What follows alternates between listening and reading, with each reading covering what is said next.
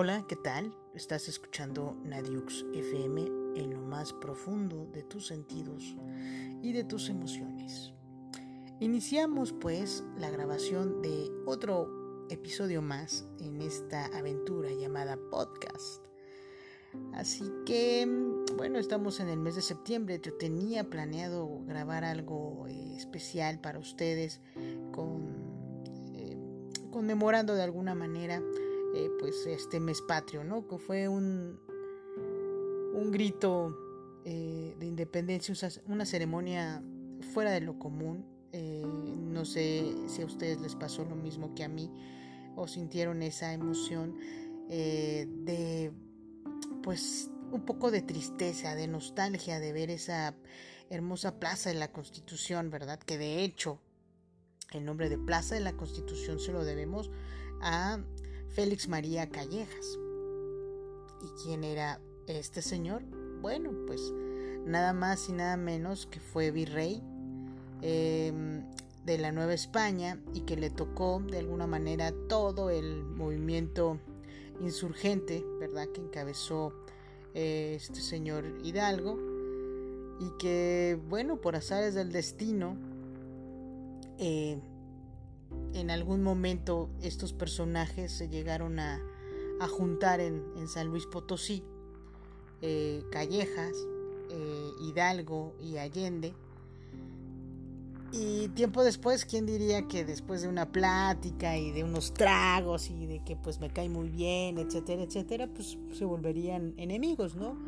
Y aprovechando mi estancia aquí en, Zapotlanejo, es importante mencionar este lugar porque eh, a 15 minutos de aquí se encuentra eh, Puente Calderón. Así es, ese lugar que un 17 de enero se llevó a cabo eh, ese encuentro entre las tropas realistas, ¿verdad? De Félix María Callejas y insurgentes de eh, Hidalgo y Allende. Todos saben, y si no, yo les informo, ¿verdad? que esa batalla la perdió eh, Hidalgo, como muchas otras más adelante. Hay que recordar que Hidalgo era un cura, ¿verdad? Un cura especial, un cura muy moderno para aquella época. Y pues bueno, conocimientos eh, de guerra pues no tenía. Y bueno, Allende tampoco era acá un super general, ¿no? Era un soldado, ajá, pero no de carrera militar tan avanzada como lo llegó a ser eh, Félix María Callejas. Estoy hablando a lo mejor desde un punto de vista un poco realista, del lado eh, no español, porque si nos lo ponemos a ver de, esta manera ya eh, más detalladamente, sin tanto nacionalismo y sin guiarnos tanto por los libros de historia, eh, pues realmente el conflicto de, el conflicto de independencia pues fue una guerra civil.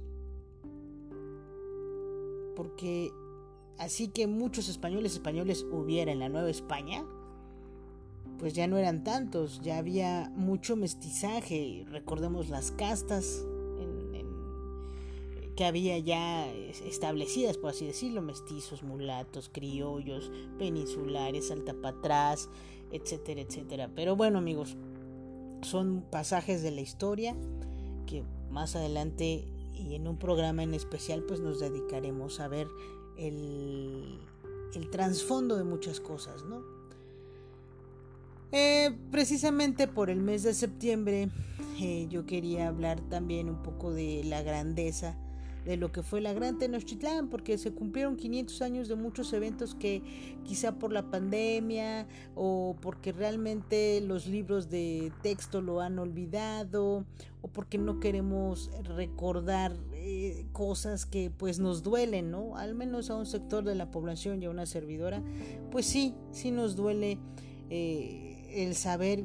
Em, ¿Qué pasó con esa gran Tenochtitlán? También viene a, a, modo de tema, pues que se conmemoraron también aniversarios, por ejemplo, de la huida de los españoles, ajá, por aquella calzada México Tacuba y que se le conoce como la Noche Triste.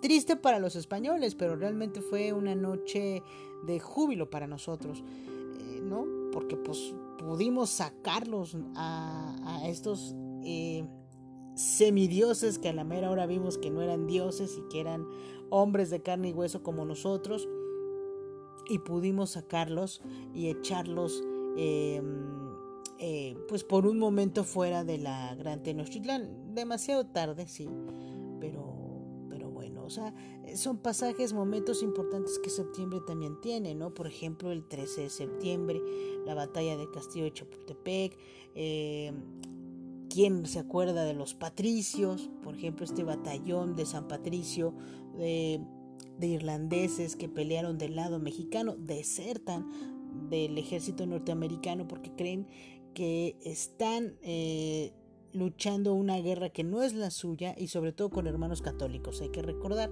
que em, los irlandeses son católicos. Irlanda fue evangelizada por San Patricio, Em, es importante mencionarlo porque em, a veces somos malinchistas. A veces olvidamos que hay extranjeros que quieren mucho a México. Entonces, eh, a veces nos vamos más por las cosas eh, o admiramos más o respetamos a personajes de otras naciones y olvidamos eh, que nosotros también tenemos gente súper valiosa en nuestro país, que tenemos muchísimas cosas, ¿no? Entonces estos patricios, grupo de irlandeses, desertan del ejército norteamericano muy, muy, muy pues como diríamos, pues un ejército en aquella época, eh, para su época, pues muy bien armado, ¿no? Eh, un México que para cuando esto sucede eh, ya estaba invadido por, por ellos, por los norteamericanos y muy poca gente recuerda que un 7 de septiembre, ajá, la bandera norteamericana ondeó en el Zócalo. Entonces septiembre trae a la mente muchos momentos. Agosto, a finales de agosto, eh, también pues la caída de la Gran Tenochtitlán. Entonces son momentos en la historia. Septiembre es un mes marcado y también pues, por las tragedias, ¿no? Ese 19 de septiembre del 85 y luego del 2017, em, que pues nos trajo movimientos eh, telúricos y que nos muestra también de alguna manera que pues, somos muy vulnerables y que no estábamos eh, capacitados en aquel momento para reaccionar como pues de alguna manera se reaccionó eh, en el último movimiento telúrico que tuvimos. Septiembre también, 22, hoy el cambio de, de estación del año. Eh, septiembre es un mes nostálgico y yo creo que ahora eh, pues nos vuelve más nostálgicos todavía porque estamos viviendo esta pandemia, ¿no? Que empezó el año pasado muy discretamente y que nunca imaginamos que podría llegar aquí. Y nos alcanzó. Y nos ha cambiado en muchos aspectos nos dio eh, em, en, nos dio en nuestros bolsillos, nos dio en nuestras emociones, sacó em, muchas cosas en, diferentes núcleos familiares, em, nos hemos visto vulnerables, hemos estado eh, viviendo momentos que quizá lo vimos en alguna película, y nunca pensamos que podríamos nosotros pasar por lo mismo, ¿no? Y entonces también eso nos hace, pues, a las personas que gustan de leer, pues informarse. Cómo se resolvían este tipo de cuestiones en, en otras épocas, ¿no? ¿Qué, ¿Qué, se hacía, ¿no?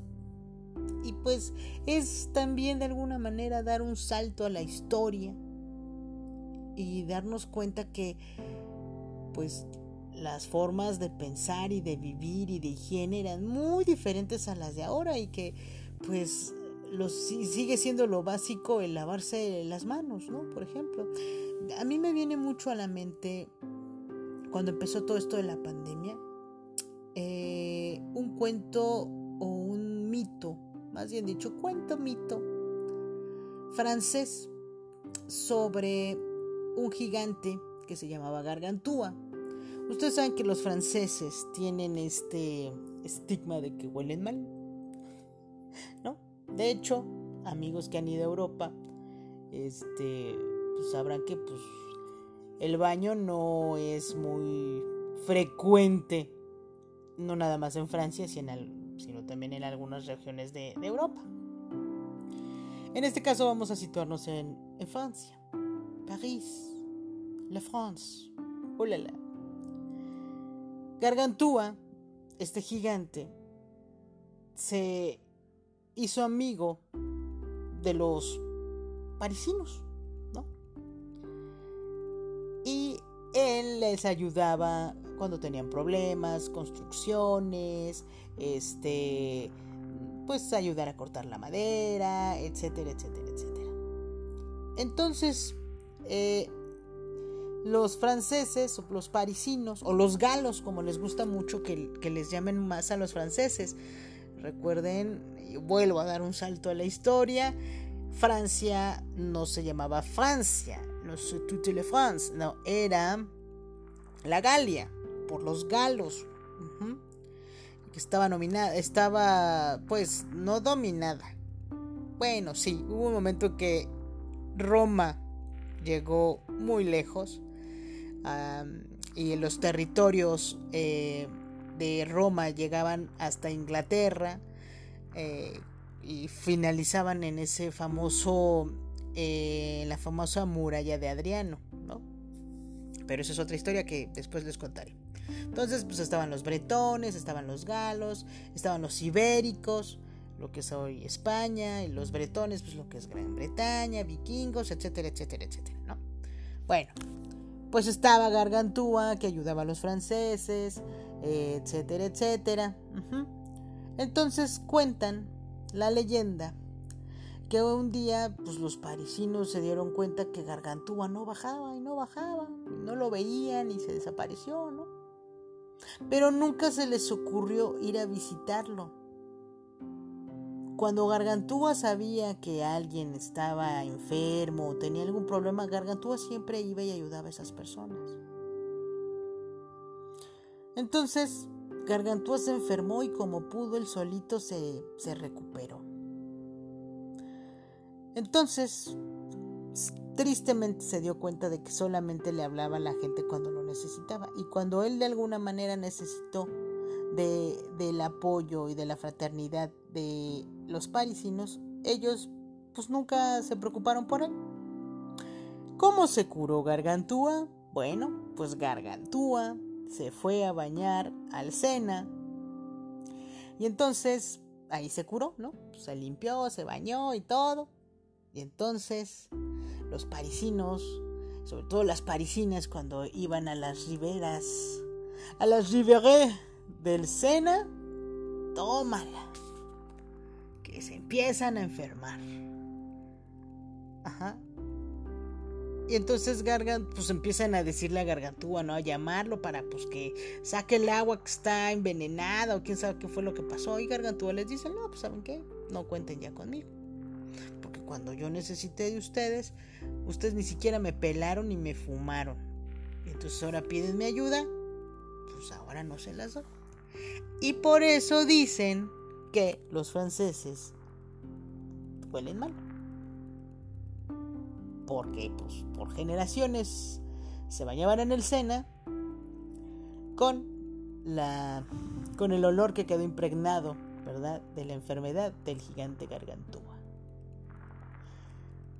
es, chistoso, ¿no? Es, es bonito ese tipo de leyendas, nos dejan un aprendizaje. Y aquí también tenemos excelentes leyendas también y muy bonitas. Y nos dejan también aprendizajes. Ajá. Tenemos la leyenda de. No nada más la típica del Popocatépetl y de listas, igual. tenemos la leyenda del maíz, la leyenda de los soles, la leyenda de la creación, esa cosmovisión que tenían los aztecas cuando los dioses formaron el universo. Y después de formar el universo, de crear la tierra, se crea al hombre. Yo les recomiendo mucho el libro del maestro León Portilla, que habla acerca de, de, eso, de la creación del quinto sol, el que estamos viviendo, el del movimiento. Eh, retomo otra vez la historia. Este, este, va a ser un podcast muy histórico con anécdotas, con momentitos. Así como voy hablando, no tengo un guion. Por eso también disculpen que tartamudee o, o tenga muchas muletillas al hablar. Pero a veces si, me pongo a escribir qué es lo que voy a decir, esto es lo que va a entrar, luego ni lo leo. Entonces, pues, ustedes disculparán. Eh, retomando lo que les estaba comentando de, los aztecas y esta cosmovisión que tenían ellos, eh, voy a aclarar un punto. Saben que eh, allá en, en Tlanepantla pues está la papé de Nadia. Por cierto, un saludo a mi hermana Carmen y también a Kira. También quiero aprovechar para saludar a Yasmín. Ajá. Saludos, Jazz. Muchísimas gracias por las galerías de fotos que me enviaste. Las vi y sí, son momentos muy bonitos en la historia. Eh, muchísimas gracias por, por, pensar en mí y acordarte. También quiero mandar saludos a Claudia Ramírez que me escucha. También a mi amiga en Chile, a Cachito y a su hijo Agustín. Eh, que ahorita anda viviendo al sur de Chile y me manda luego unas imágenes padrísimas padrísimas, padrísimas. Entonces, a todos los que me escuchan, quiero mandarles un gran saludo y gracias, muchas gracias. Déjenme sus comentarios. Ya vi ahorita que pueden dejarme mensajes de audio. Voy a ver cómo, cómo está esa onda para poderlos escuchar. Y saben que pueden dejarme también sus comentarios cuando suba el enlace para en Facebook para que los enlace aquí al podcast. Síganme escuchando. Eh, ustedes y yo hacemos este podcast. Díganme qué quieren que hablemos, algún tema en especial. Ahorita estoy hablando un poquito de historia, mezclando un poco de todo. Pero como les digo, no tengo un guion. Pero el día que ustedes digan, nadie, ¿sabes qué? Queremos escucharte cantar o háblanos acerca de esto o qué sabes de aquello. Yo precisamente quiero que sea un podcast cada mes para juntar hechos o momentos eh, anécdotas que puedan eh, pues resumir el, mes. Bueno, continúo. Eh, hay una diferencia entre aztecas y mexicas y lo, y lo retomo porque cuando yo estaba en la papelería algunos chicos iban y me pedían la monografía de los mexicas.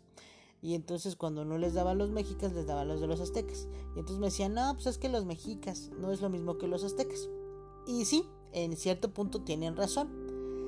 ¿Por qué?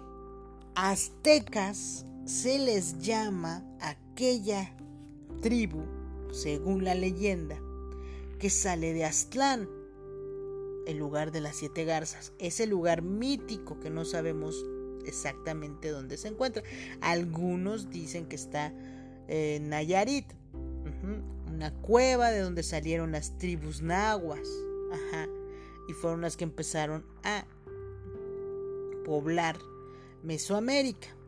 Los últimos en salir fueron los aztecas, aztecas porque salieron de Aztlán. Cuando al pasar por diferentes lugares, por siempre los corrieron de todos lados. Déjenme decirles que pues tampoco no eran peritos en dulce ni moneditas de oro para caerles bien a todos, ¿verdad? Y siempre tuvieron un problema con, con como que adaptarse, ¿no? Entonces, pues tuvieron varios eh, desencuentros con diferentes tribus que ya estaban establecidas. De hecho, ellos pasaron por Teotihuacán, pero Teotihuacán ya estaba vacía. Ellos fueron los que dijeron, no, pues esta debe ser la casa de los muertos, o esta debe ser la pirámide del sol, esta debe ser la pirámide de la luna. Ellos sacaron sus conclusiones.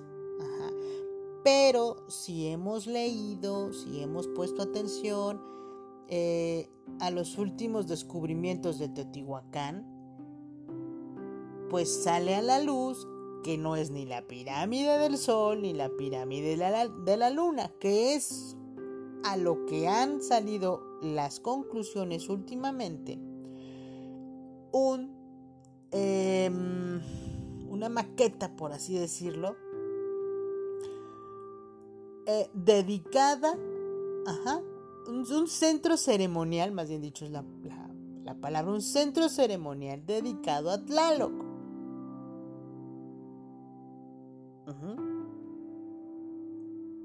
El maestro Matos Moctezuma decía que pues ya a la gente ahora no se le puede decir que pues ya no, sabes que no es este pues, Teotihuacán, ¿no? no es lo que conocíamos la pirámide de la luna ni, ni ni la del sol. Ya a estas alturas pues ya no podemos hacer nada porque todo el mundo lo conoce así. Pero eso es lo que han arrojado las eh, expediciones y las investigaciones recientes. Por abajo hay un túnel, por abajo de la pirámide del Sol, que conecta al templo de Quetzalcoatl que está sobre la misma calzada de los muertos. La puerta 2, si no más recuerdo. Si no mal recuerdo. Entonces, cuando los aztecas pasan por ahí, pues ya estaba vacía. Los aztecas retoman historias por los lugares donde van pasando para crear también ellos su propia historia. Ajá. Y de ahí nace la leyenda de que se les dice que tienen que ir a buscar el lugar donde estará la serpiente devorando, devorada por un águila sobre un nopal, etcétera, etcétera. Mexicas se les llama ya cuando se establecen en lo que hoy es el centro de la Ciudad de México.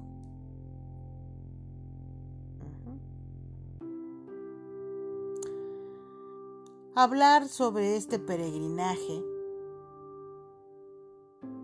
y sobre todo lo que han pasado, hablar de los primeros eh, emperadores, grandes personajes a través de la historia de México, pues vamos a también encontrarnos con un, gran personaje que fue Tlacaele, que fue el asesor de muchísimos tlatoanis.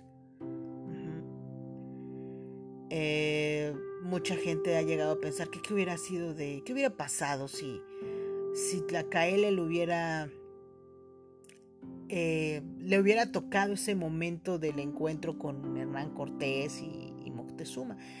Eh, ahí también que agregar que había dos Moctezumas, mm, Moctezuma Wilcamina y Moctezuma Xocoyotzin. De este último, Xocoyotzin, se dice, se dice que era un nahual. Para los que no lo saben, el, un nahual es un ser humano que tiene la virtud o los poderes de poder convertirse en un animal. Algo así muy onda Harry Potter.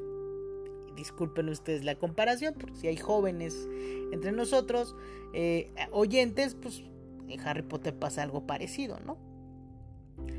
Son animagos o algo así por el estilo. Entonces aquí pues, son los nahuales. Comentó también esto porque hay una amiga en, Chile, ¿verdad? Que nos está escuchando.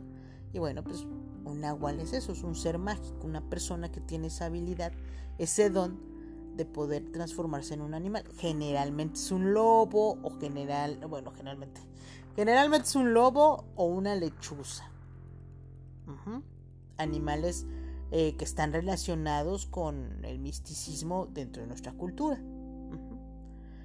Entonces, eh, Moctezuma Xocoyotzin tenía esta habilidad.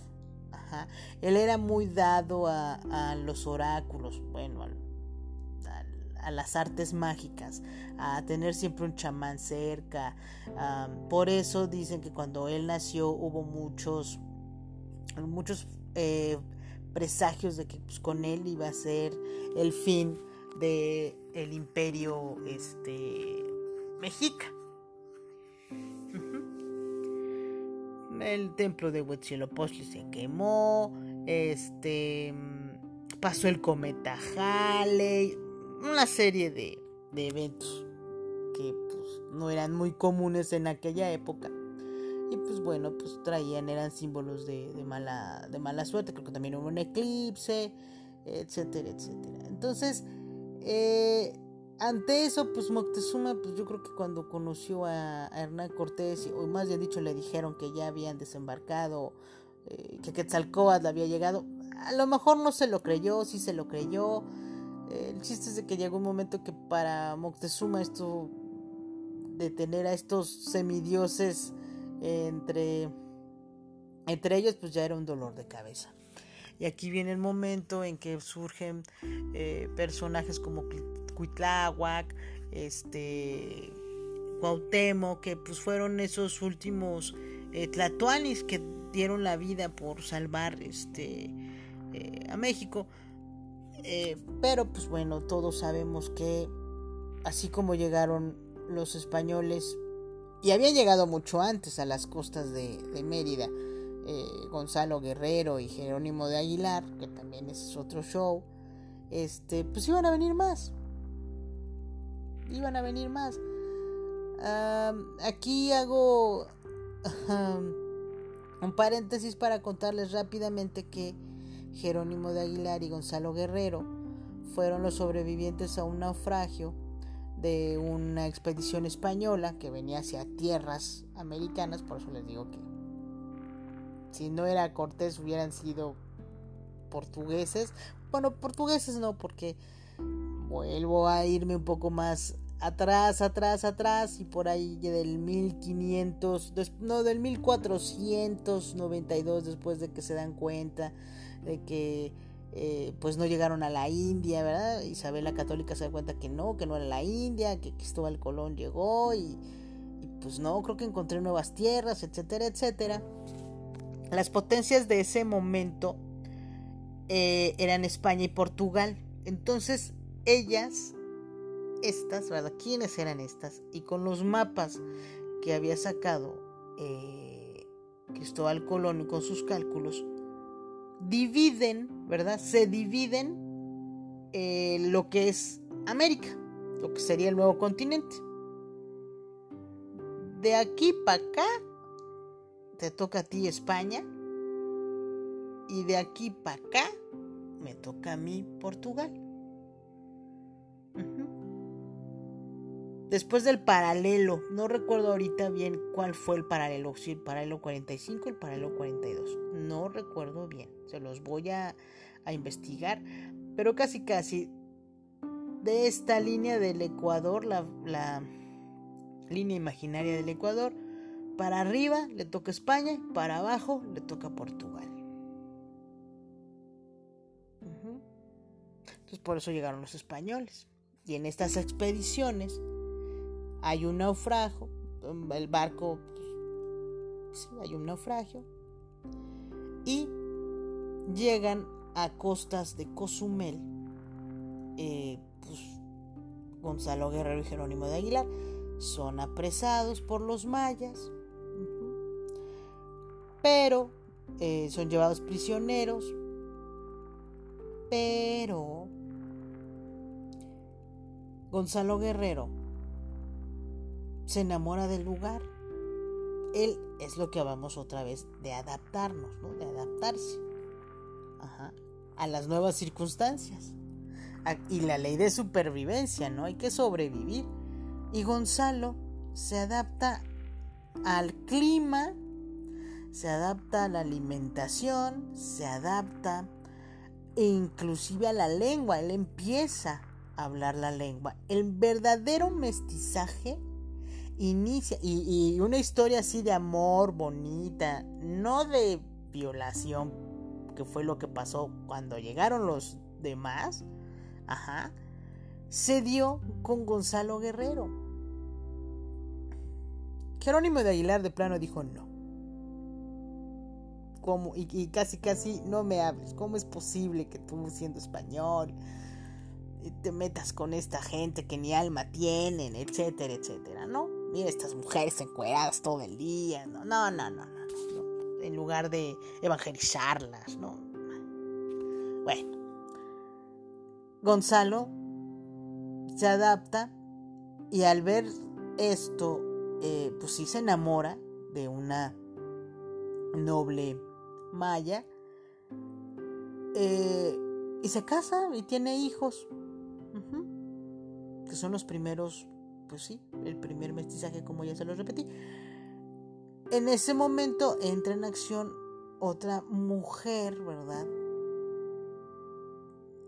que no precisamente llama la atención a, Jerónimo de Aguilar eh, por la vía eh, carnal, no, más dicho por la vía de la inteligencia, porque pues hay que, hay, si hay algo que admirarle a, a Malintzin, es que era muy inteligente.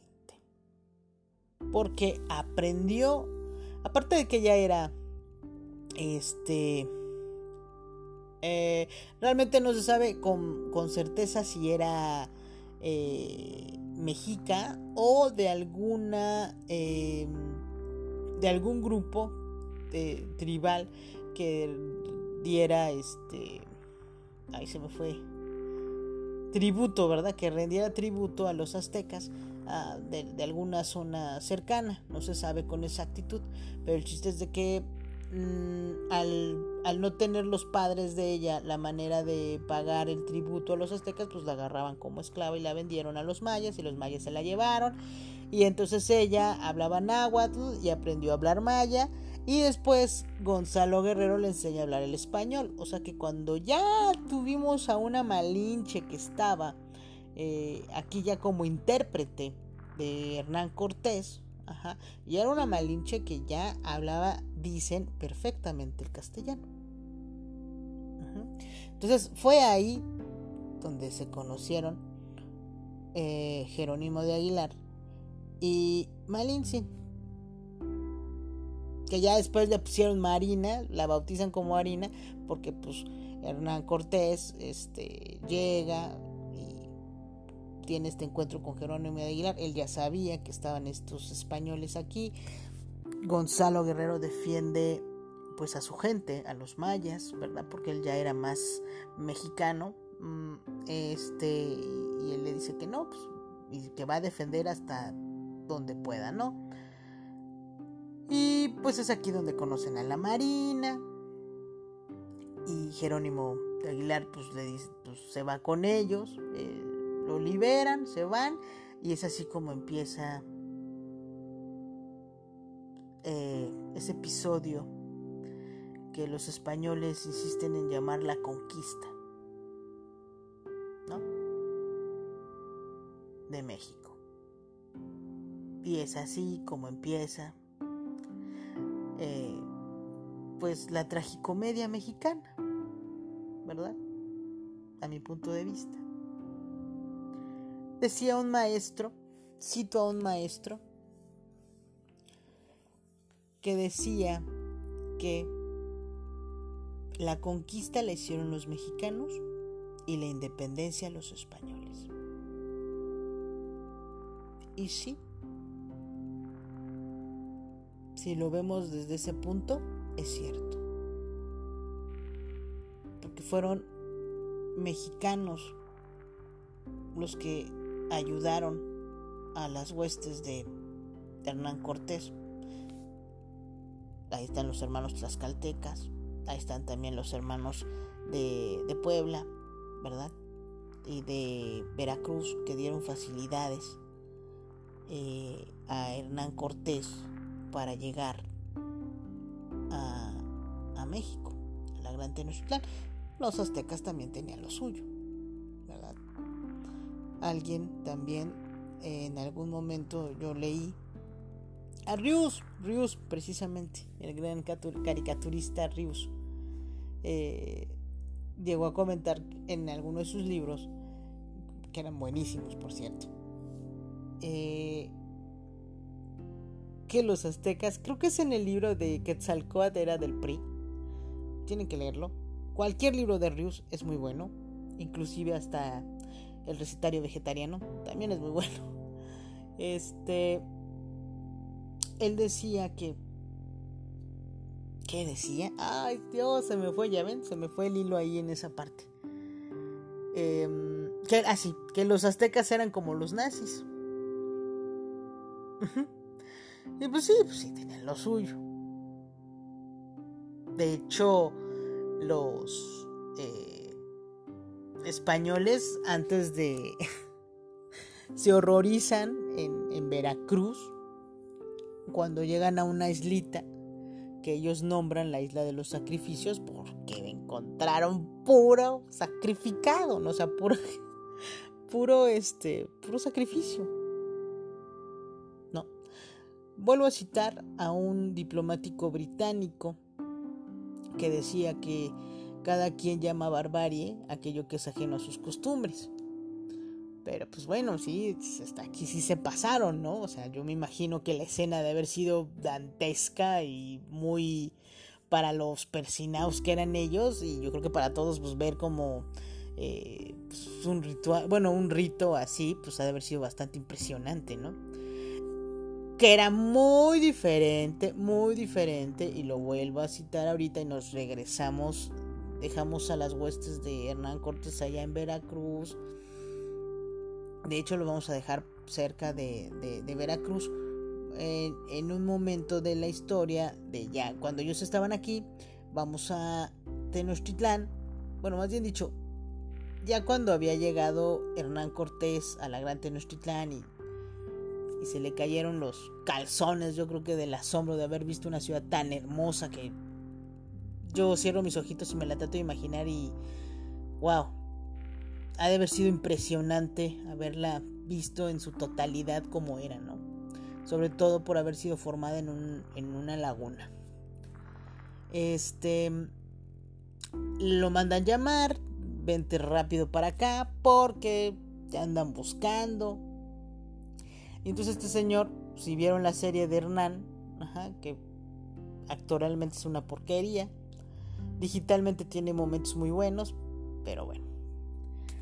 Eh, y deja a Pedro de Alvarado a cargo. Eh, y por eso se formó todo el lío de la Noche Triste. Pedro de Alvarado era un soldado con... Em, pues que tenía un carácter y un temperamento que se prendía muy rápido, por así decirlo, ¿no? Y no era muy inteligente que digamos. Eh, cuando pasa este evento de la matanza del Templo Mayor, ocurre algo que no mucha gente sabe y les voy a explicar ahorita rápido. Eh, era una fiesta dedicada precisamente a Huitzilopochtli, la deidad principal de los aztecas. ¿Qué es lo que pasaba? Después de capturar en las famosas guerras floridas a los enemigos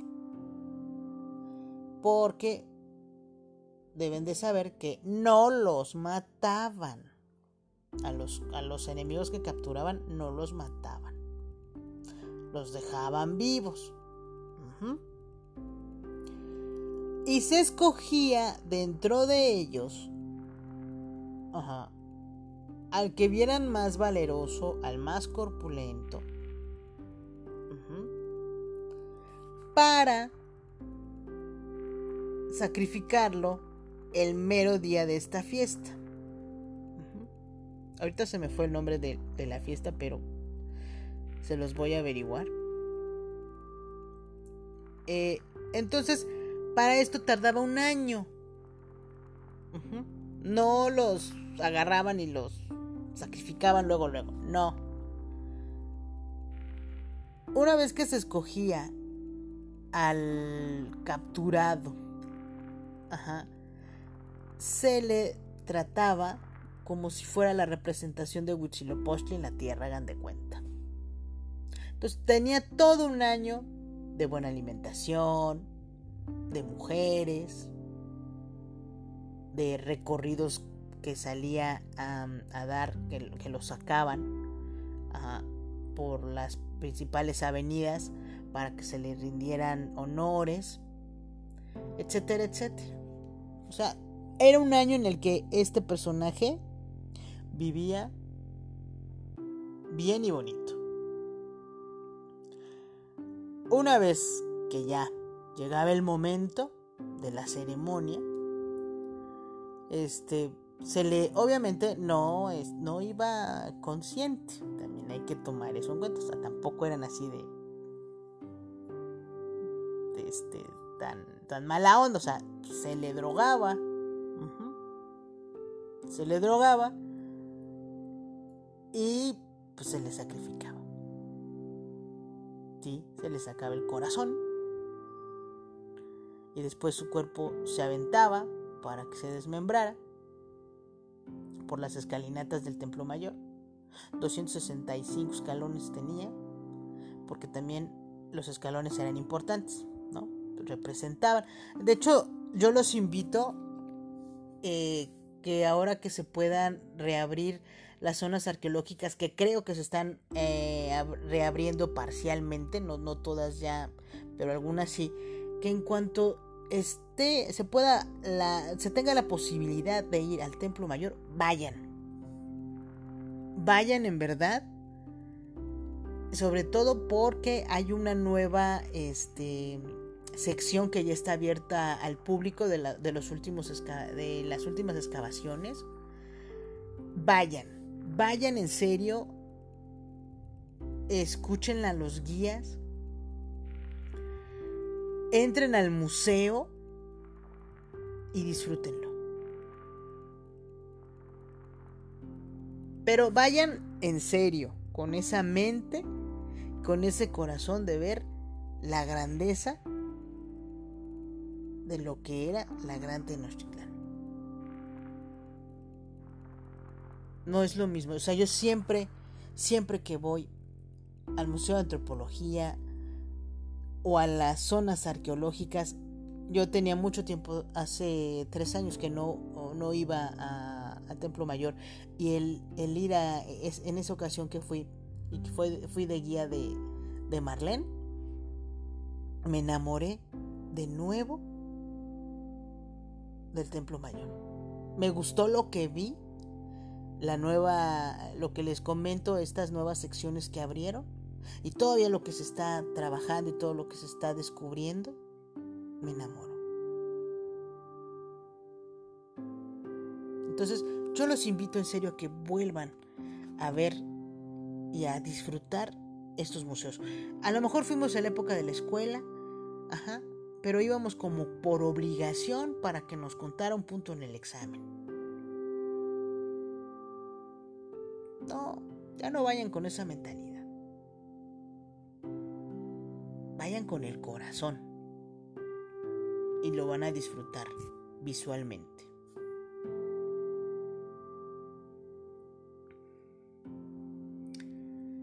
Así que hablé un poco de hablé un poco de todo. Espero que no haya cantinfleado. Espero que les haya gustado. Ah, ¿qué pasaba después? ya con el cuerpo, una vez que lo desmembraban y todo, pues limpiaban la cara. Este. Y su cráneo iba a ser expuesto junto con los de los demás, ¿verdad? En el famoso Zompantli. Que también fue uno de los últimos descubrimientos que se hicieron en el Museo del Templo Mayor que se encuentra el templo que estaba dedicado a Ecatl, el dios del viento, junto con un árbol que está bien conservado de aquella época, que es como un árbol de la vida, y el Zompantli. Vayan, en serio, vayan. Y no nada más a ese a ese lugar. Vayan también al castillo de Chapultepec, a la que fue la residencia en algún momento de Maximiliano, que después me gustaría hablarles de Maximiliano y Carlota. Y entonces ahí vamos a tocar temas de que no todos, o más bien dicho, como alguna vez leí en una revista del contenido, todos fueron vendepatrias. Pero bueno, esa es otra historia. Yo soy Nadia y ha sido un placer que estén aquí conmigo, este, iniciando este otoño, aquí, donde más, en Nadiux FM, consintiendo tus, tus sentidos y tus oídos. Hasta la próxima.